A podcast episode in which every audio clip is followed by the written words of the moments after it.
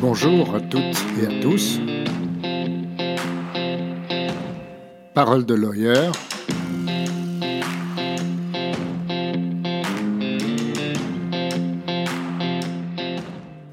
Bonjour, c'est Pierre Servan-Schreiber et je suis très heureux de vous retrouver pour ce nouvel épisode du podcast Parole de lawyer qui va être une deuxième partie consacrée à la médiation. Et cette fois, nous allons parler de comment ça fonctionne et de qui fait quoi. Mais comme d'habitude, n'oubliez pas de vous abonner, de partager ce podcast et de le commenter sur les réseaux sociaux ou de le noter. Ça fait toujours plaisir.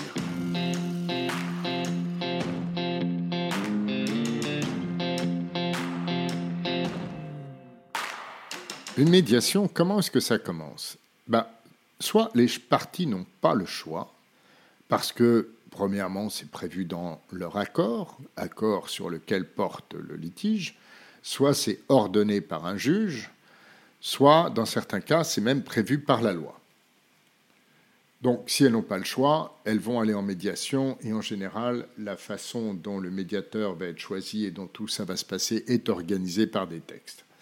Ce qui est plus intéressant, selon moi, c'est lorsque les parties décident d'aller en médiation pour résoudre leur conflit, non pas parce qu'elles y sont obligées, mais parce qu'elles trouvent que c'est probablement la façon la plus utile et la plus efficace d'essayer de mettre un terme à leurs différends. Comment ça, arrive en général? Soit c'est suggéré par euh, quelqu'un qui connaît les deux parties, soit par leurs avocats, euh, soit même parce qu'ils en ont entendu parler et qu'ils sont euh, assez intelligents pour voir tout de suite les avantages que comporte une médiation. Mais en réalité, dans mon expérience, ça commence souvent difficilement. Et le premier obstacle que l'on rencontre dans une médiation, c'est le fait même que les parties acceptent d'aller en médiation et qu'elles choisissent ce médiateur. Euh, pourquoi est-ce que c'est difficile? Parfois, c'est parce que les parties ont des idées fausses sur la médiation ou qu'elles ont eu une mauvaise expérience d'une médiation. Parfois, elles craignent que d'accepter ou pire encore de proposer une médiation euh, ne donne l'impression qu'elles se sentent faibles dans le conflit qui les oppose aux autres. Euh, ou alors c'est simplement parce qu'elles rejettent tout ce que leur adversaire suggère. Donc euh, il y a l'hésitation à suggérer et il y a l'hésitation à accepter. Et puis enfin, mais ça arrive aussi, il y a des partis qui, euh, qui veulent plus se venger que gagner, qui veulent plus la guerre que la paix, pour qui le, le conflit, le combat avec l'autre est devenu une sorte de raison d'être. Et comme si ça ne suffisait pas, interviennent alors les enjeux de pouvoir, c'est-à-dire pourquoi est-ce qu'une personne qui est concernée par une prise de décision sur une médiation, on y va, on n'y va pas, peut arriver à la conclusion qu'il vaut mieux ne pas aller en médiation? Alors, c'est vrai dans les entreprises et c'est vrai dans les familles, qui sont, comme vous le savez, les deux euh, pôles dont je m'occupe le plus fréquemment. Alors, commençons par les entreprises. D'abord, il y a les opérationnels, c'est-à-dire les gens qui ont conclu le contrat ou qui ont été en, relation avec l'autre partie, si ce n'est pas du domaine contractuel. Euh, cette personne-là peut voir la médiation comme, ou la proposition de médiation comme, comme un risque personnel en quelque sorte, dans la mesure où elle réussirait. C'est-à-dire que si et c'est paradoxal, je, le vois bien, mais s'il y a une médiation et qu'on arrive à un accord, est-ce que ces supérieurs hiérarchiques, ces patrons, vont pas dire bah alors, euh, machin, pourquoi est-ce que vous n'aviez pas trouvé cette solution tout seul? Pourquoi est-ce qu'il a fallu qu'on s'embête avec une médiation alors que, euh, voilà, il y avait un accord qui était possible? Donc, il pourrait être tenté de dire non, mais euh, il n'y a aucun accord possible avec les autres, ils sont de mauvaise foi, il faut y aller, etc. Après les opérationnels, il y a les juristes d'entreprise. Le juriste d'entreprise, le contentieux, c'est son domaine. S'il y a vraiment un domaine réservé aux juristes, c'est bien celui du contentieux. Et en réalité, quelque part, il peut considérer que plus le contentieux est complexe, plus la procédure est longue, semée d'embûches, et plus il bénéficie d'une aura particulière, d'un certain prestige. C'est lui qui s'occupe des procès. En outre, euh, là aussi, s'il accepte ou s'il propose une médiation, il prend le risque que son patron, le dirigeant de l'entreprise, lui dise euh, ben alors à quoi vous servez en fait euh, Vous êtes en train de me dire qu'on n'a pas un bon dossier, que vous n'êtes pas prêt à le défendre. pourquoi est-ce que vous voulez qu'on aille en médiation? Et donc, il peut préférer un contentieux, d'autant plus que si le contentieux échoue, ou plus exactement si la décision rendue est négative pour son entreprise, bah, il pourra toujours euh, dire que c'est les avocats qui n'ont pas bien fait leur boulot, que c'est les juges, vous savez, mon pauvre monsieur, euh, c'est tellement imprévisible, que ce soit les experts, etc. Donc en réalité, euh, il n'a pas vraiment d'incitation à aller vers une médiation, car il n'a pas grand-chose à perdre, même si le contentieux euh, échoue. Alors, c'est un peu caricatural ce que je dis. Il y a heureusement beaucoup, beaucoup de, juristes d'entreprise qui ont bien vu l'intérêt d'une médiation, dans la mesure où ça permet de de fermer des dossiers, de trouver des solutions qui conviennent à l'entreprise et de passer à autre chose, et de se retrouver dans cette situation dans laquelle, euh, des années plus tard, euh, une partie des gens ayant changé dans, la direction et dans les équipes de l'entreprise, on lui dit bah, comment ça se fait qu'on a encore ce contentieux qui traîne depuis quatre ans, pourquoi est-ce que c'est pas fini, etc. Donc, il y, a, les deux aspects, mais il faut en prendre compte. Alors, après les juristes d'entreprise, il y a les dirigeants. Pourquoi est-ce qu'un dirigeant pourrait s'opposer à la médiation? Ben, Un dirigeant, il peut avoir le sentiment que euh, c'est son pouvoir ultime de décider si l'entreprise qu'il dirige doit négocier ou aller au combat, et que d'une certaine façon, la médiation l'en départit, c'est-à-dire c'est lui qui, qui, est là pour défendre les intérêts de l'entreprise et aller en médiation, c'est pas c'est pas son boulot. Ou il peut avoir la crainte, encore une fois, de paraître faible vis-à-vis de son adversaire en la proposant ou en l'acceptant. Euh, et puis, certains d'entre eux considèrent aussi que, parce qu'ils connaissent mal la médiation, bah, c'est absurde cette idée qu'un tiers qui ne connaît rien à l'entreprise, qui ne connaît rien au milieu dans lequel elle évolue, va trouver un accord là où ses équipes n'en ont pas trouvé. Parce que par hypothèse, si on se pose la question d'une médiation, c'est qu'il y a un contentieux, qu'on a essayé de le résoudre autrement et qu'on n'y est pas arrivé. Les avocats aussi peuvent avoir intérêt à ne pas aller en médiation. D'abord parce qu'il y a des avocats qui ont euh, une conception, à mon avis, complètement erronée de la relation à leurs clients qui est de dire chic, un beau dossier qui va durer des années, je vais pouvoir pomper un maximum d'honoraires, et puis si on perd, bah, c'est pas très grave parce que j'aurais été payé. Euh, je caricature là encore, mais il y en a qui pensent un petit peu comme ça, et qui, euh, et qui peuvent donc avoir envie de d'avoir un long dossier plutôt qu'une médiation qui peut arriver à un résultat très rapidement.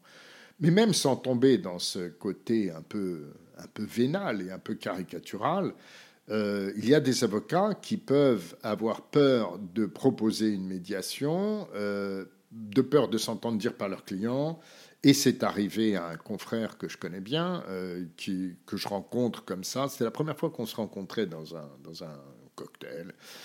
Et il me demande ce que je fais. Je lui explique. Il me dit Mais alors, ça, c'est génial. J'ai une cliente qui est dans une panade depuis des années. On n'arrive pas à en sortir. C'est exactement ça qu'il faut faire. Le lendemain, il écrit à sa cliente pour lui dire euh, voilà, j'ai une idée pour sortir de tout ce pétrin, on pourrait peut-être faire une médiation, j'ai rencontré un médiateur, blablabla. Et dans l'après-midi, la cliente le vire du dossier, considérant qu'en lui disant oui, j'ai toujours eu le sentiment que vous ne croyez pas à nos chances, que vous ne vouliez pas défendre ce dossier comme il convient d'être défendu, donc je vous vire. Euh, alors ça, c'est un risque que certains avocats ne veulent pas prendre en réalité.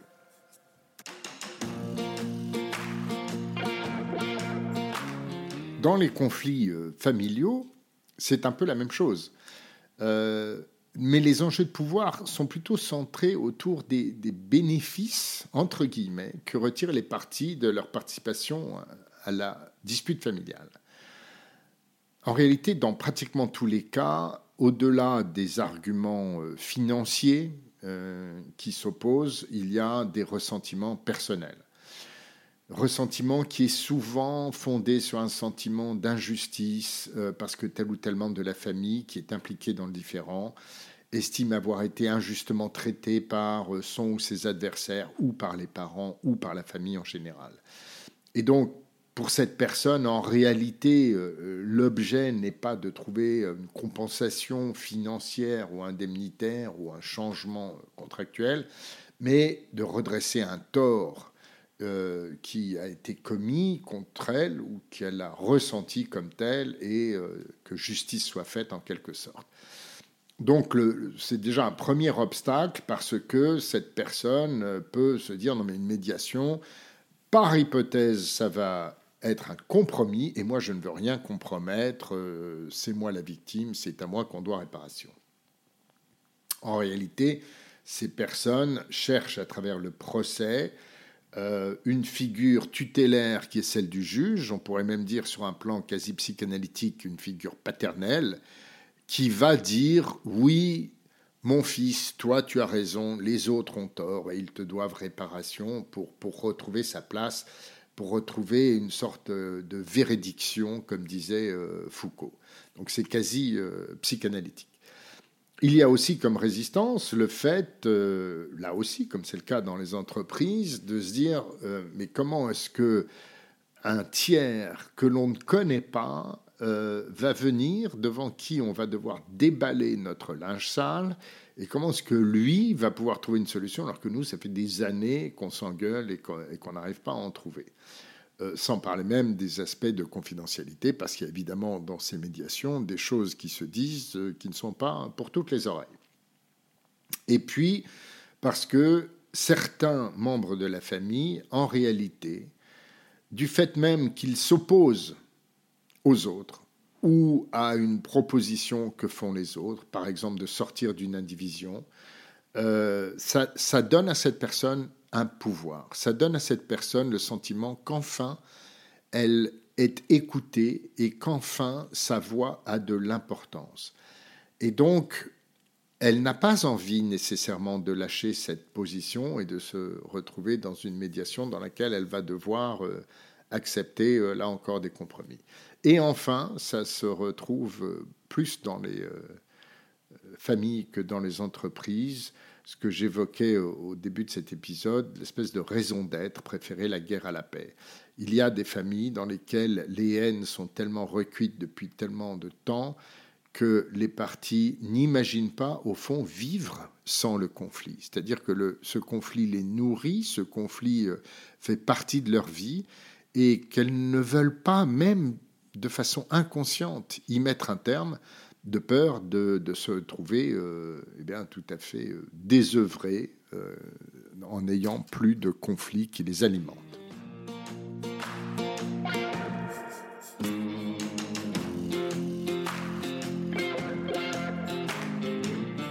Bon, mais heureusement, dans de nombreux cas, ces résistances sont vaincues et les partis acceptent d'aller en médiation. Après, il faut trouver le bon médiateur. Comment est-ce qu'on trouve le bon médiateur? Parfois, il est imposé lorsque c'est un tribunal qui impose aux parties d'aller en médiation ou lorsqu'il y a des, euh, des institutions ou des règlements qui imposent tel ou tel type de médiateur. Mais je me place toujours dans l'hypothèse où les parties se mettent d'accord entre elles pour aller en médiation. Comment est-ce qu'elles vont trouver un médiateur? De deux choses l'une, soit elles vont passer par une institution de médiation, un centre de médiation, soit elles vont le choisir elles-mêmes. Alors, les centres de médiation, euh, en France, il y en a essentiellement trois, à mon avis, qui, euh, qui méritent qu'on s'y attarde un instant. Le premier, car c'est le plus ancien, euh, c'est le CMAP, Centre de médiation et d'arbitrage de Paris, qui dépend de la Chambre de commerce de Paris, et qui est très rodé maintenant pour euh, gérer euh, des médiations et proposer des médiateurs dans des conflits commerciaux euh, d'un peu toutes les tailles et de toute importance entre, entre entreprises en France. Pas forcément toujours françaises, mais en France. Deuxième institution la plus récente, qui s'appelle Equanime International. Equanime International a été créée en visant les contentieux internationaux, les contentieux stratégiques ou les contentieux, disons, de, haut de gamme euh, entre parties. Elle a donc choisi un certain nombre de médiateurs, dont certains sont des personnalités très connues du monde des affaires, de la politique ou de la diplomatie, et un conseil scientifique euh, composé de médiateurs euh, aguerris pour les épauler dans les médiations. Euh, troisième organisme, la Chambre de commerce internationale, la CCI, qui, euh, qui, propose des services de médiation internationale, comme son nom l'indique. Alors, par expérience, la CCI est, de loin l'organisme numéro un dans le monde pour les arbitrages internationaux. Euh, c'est un peu moins vrai, à mon sens, pour les médiations, fut-elle internationales. Et par euh, souci de transparence, je tiens à dire que j'ai fait des médiations avec ces trois organismes et que je suis agréé auprès du CMAP et que je fais partie du conseil scientifique de Equanime International. Comme ça, les choses sont claires.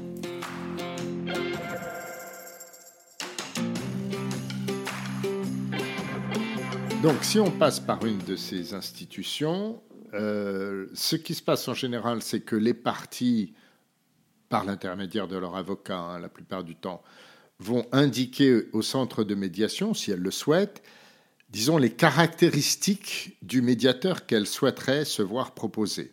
Ça peut être des compétences linguistiques, ça peut être des compétences juridiques ou ça peut être une connaissance du milieu euh, industriel ou économique dans lequel est né le conflit. Ou parfois, aucune directive particulière, simplement euh, proposez-nous quelques noms de médiateurs euh, euh, qui pourraient convenir et qui soient disponibles. De médiateurs. Et si les parties n'arrivent pas à se mettre d'accord entre elles, elles peuvent décider de laisser à l'institution le soin de désigner le médiateur. L'avantage de passer par une, un centre de médiation, euh, il est essentiellement, de, enfin, il est de plusieurs ordres.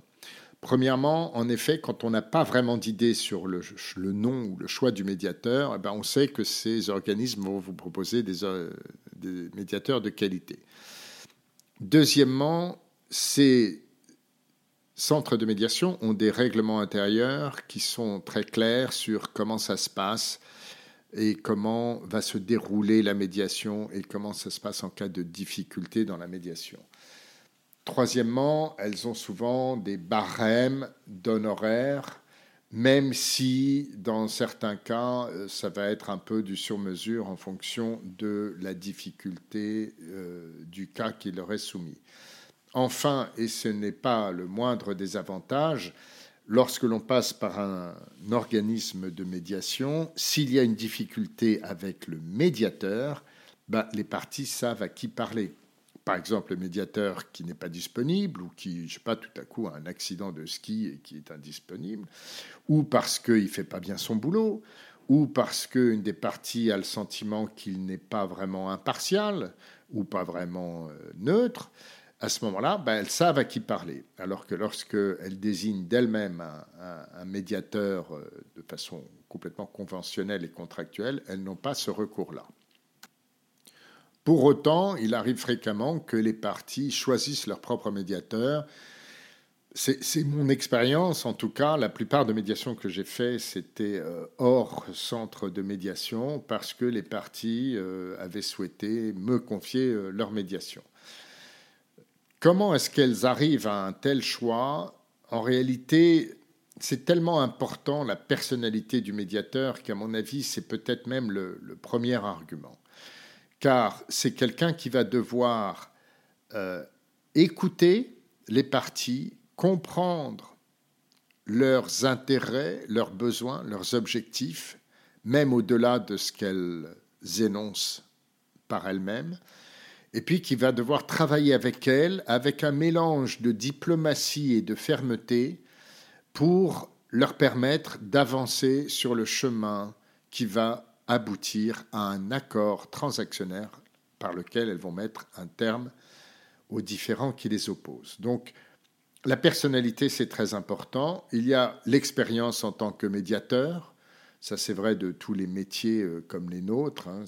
L'expérience est toujours euh, très valorisée, à juste titre sans doute. Ensuite, il y a la formation de médiateur. Est-ce que ce médiateur a été formé? Si oui, par quel organisme, etc. Et puis, euh, sa profession, passée ou actuelle. très souvent, on cherche des médiateurs qui sont juristes, euh, avocats ou professeurs de droit, ou même juristes d'entreprise, ou qui l'ont été, ou magistrats d'ailleurs. Très fréquent aussi aux États-Unis, on va chercher des magistrats à la retraite pour servir de médiateurs. C'est pour de bonnes et de mauvaises raisons, à mon avis. Pour de bonnes raisons parce que euh, les éléments juridiques du contentieux, du différent, sont importants selon que on est convaincu de pouvoir gagner ou pas devant un tribunal, on ne va pas avoir la même attitude. Et puis parce que euh, le, droit est considéré par les partis comme un élément important. Que dit le droit et donc à quoi j'ai droit? Et je vais partir de là. Euh, je pense que ce n'est pas forcément une bonne raison ou une suffisamment bonne raison, car en réalité, à ce stade-là, le droit est relativement secondaire. C'est-à-dire que si les parties veulent savoir ce que dit le droit concernant leur situation, ben dans ce cas-là, elles vont voir un juge. Mais si elles veulent trouver un accord entre elles, que cet accord soit strictement conforme à ce qu'aurait dit un juge ou un tribunal ou pas, au fond, on s'en fiche, on est là pour trouver un accord. Donc, est-ce que juridiquement on avait raison ou tort? Et si oui, dans quelle proportion? De mon point de vue à moi, c'est relativement euh, peu pertinent.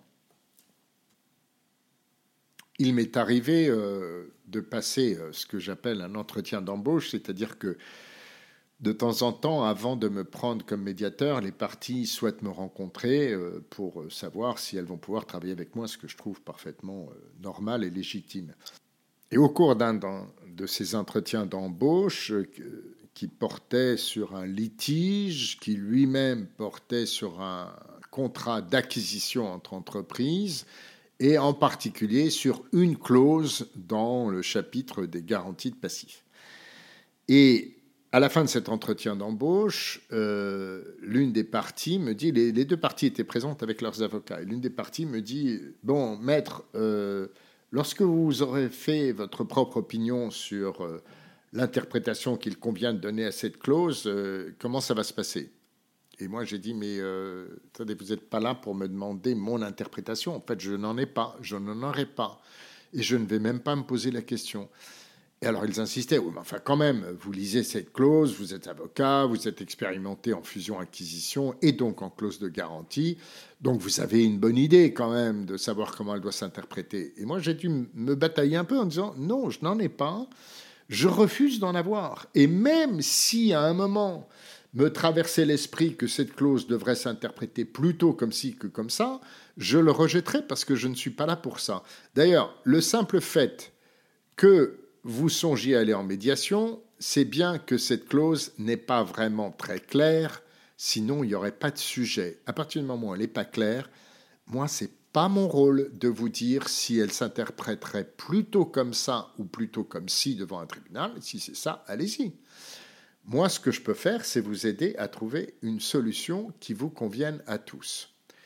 Voilà pourquoi la compétence juridique d'un médiateur peut être importante, je ne la récuse pas du tout, mais à mon avis, ce n'est pas forcément déterminant. De la même façon, la compétence du médiateur dans le domaine dans lequel exercent les entreprises ou sa connaissance de ce domaine ne me paraît pas non plus indispensable. En réalité, c'est surtout fait pour rassurer les parties. S'il y a un contentieux de brevet dans une technologie particulière, les parties seront plutôt rassurées de savoir que le médiateur qu'elles ont désigné s'y connaît dans le domaine. Alors autant je pourrais comprendre ça très bien lorsqu'il s'agit de désigner un arbitre, parce que l'arbitre, lui, il va devoir prendre une décision qui va s'imposer aux parties, Et donc, il me semble légitime qu'elle veuille choisir un arbitre qui va comprendre de quoi on parle et qui ne va pas rendre une décision aberrante quand on est dans le métier, en quelque sorte. Autant pour un médiateur, je ne vois pas franchement l'intérêt. On n'a pas besoin d'un spécialiste technique, on n'a pas besoin d'un spécialiste du domaine, on a besoin d'un spécialiste de la mise en accord d'intérêts divergents. Voilà, on a besoin d'un médiateur spécialiste de médiation et pas d'un médiateur spécialiste, euh, par exemple, de, contentieux de brevet. Moi, j'ai été médiateur dans plusieurs dossiers où il y avait un contentieux à propos d'un brevet. Et autant vous dire que je n'ai aucune compétence dans, dans la matière. Je n'ai jamais fait de propriété industrielle et je ne comprenais absolument rien aux technologies dont il était question. Et pourtant, nous sommes arrivés à des accords. Pourquoi? Parce que ce sont les parties qui connaissent les aspects techniques parfaitement. Et le médiateur, il est là pour les aider. Et donc, lorsqu'on parle de quelque chose que je ne comprends pas en tant que médiateur, je dis, excusez-moi, pouvez-vous m'expliquer? Voilà. Et euh, pour paraphraser Denzel Washington euh, dans le film Philadelphia, vous savez, où il joue le rôle d'un avocat à qui un officier de la marine euh, confie un dossier de discrimination, et Denzel Washington lui dit euh, régulièrement Talk to me like I'm a nine years old kid. Parlez-moi comme si j'étais un enfant de 9 ans. Ben moi, je fais la même chose avec euh, les parties. Ben, Parlez-moi comme si j'étais euh, un enfant de 9 ans. Expliquez-moi. C'est très utile d'ailleurs parce que souvent, on se rend compte que derrière un concept ou un terme technique qui est utilisé par les deux parties, ben, les deux n'ont pas forcément la même vision de ce que ça veut dire. Et puis de toute façon, ça permet de simplifier le débat. Et moi, je trouve ça euh, toujours utile de, partir sur des bases simples pour essayer de trouver une solution. Donc voilà, euh, est-ce qu'il faut que le médiateur soit un expert? À mon sens, ce n'est pas utile. Alors, une fois le médiateur choisi, comment ça se passe? Euh, Eh bien, il fournit ou le centre de médiation, si c'est un centre qui a, nommé le médiateur.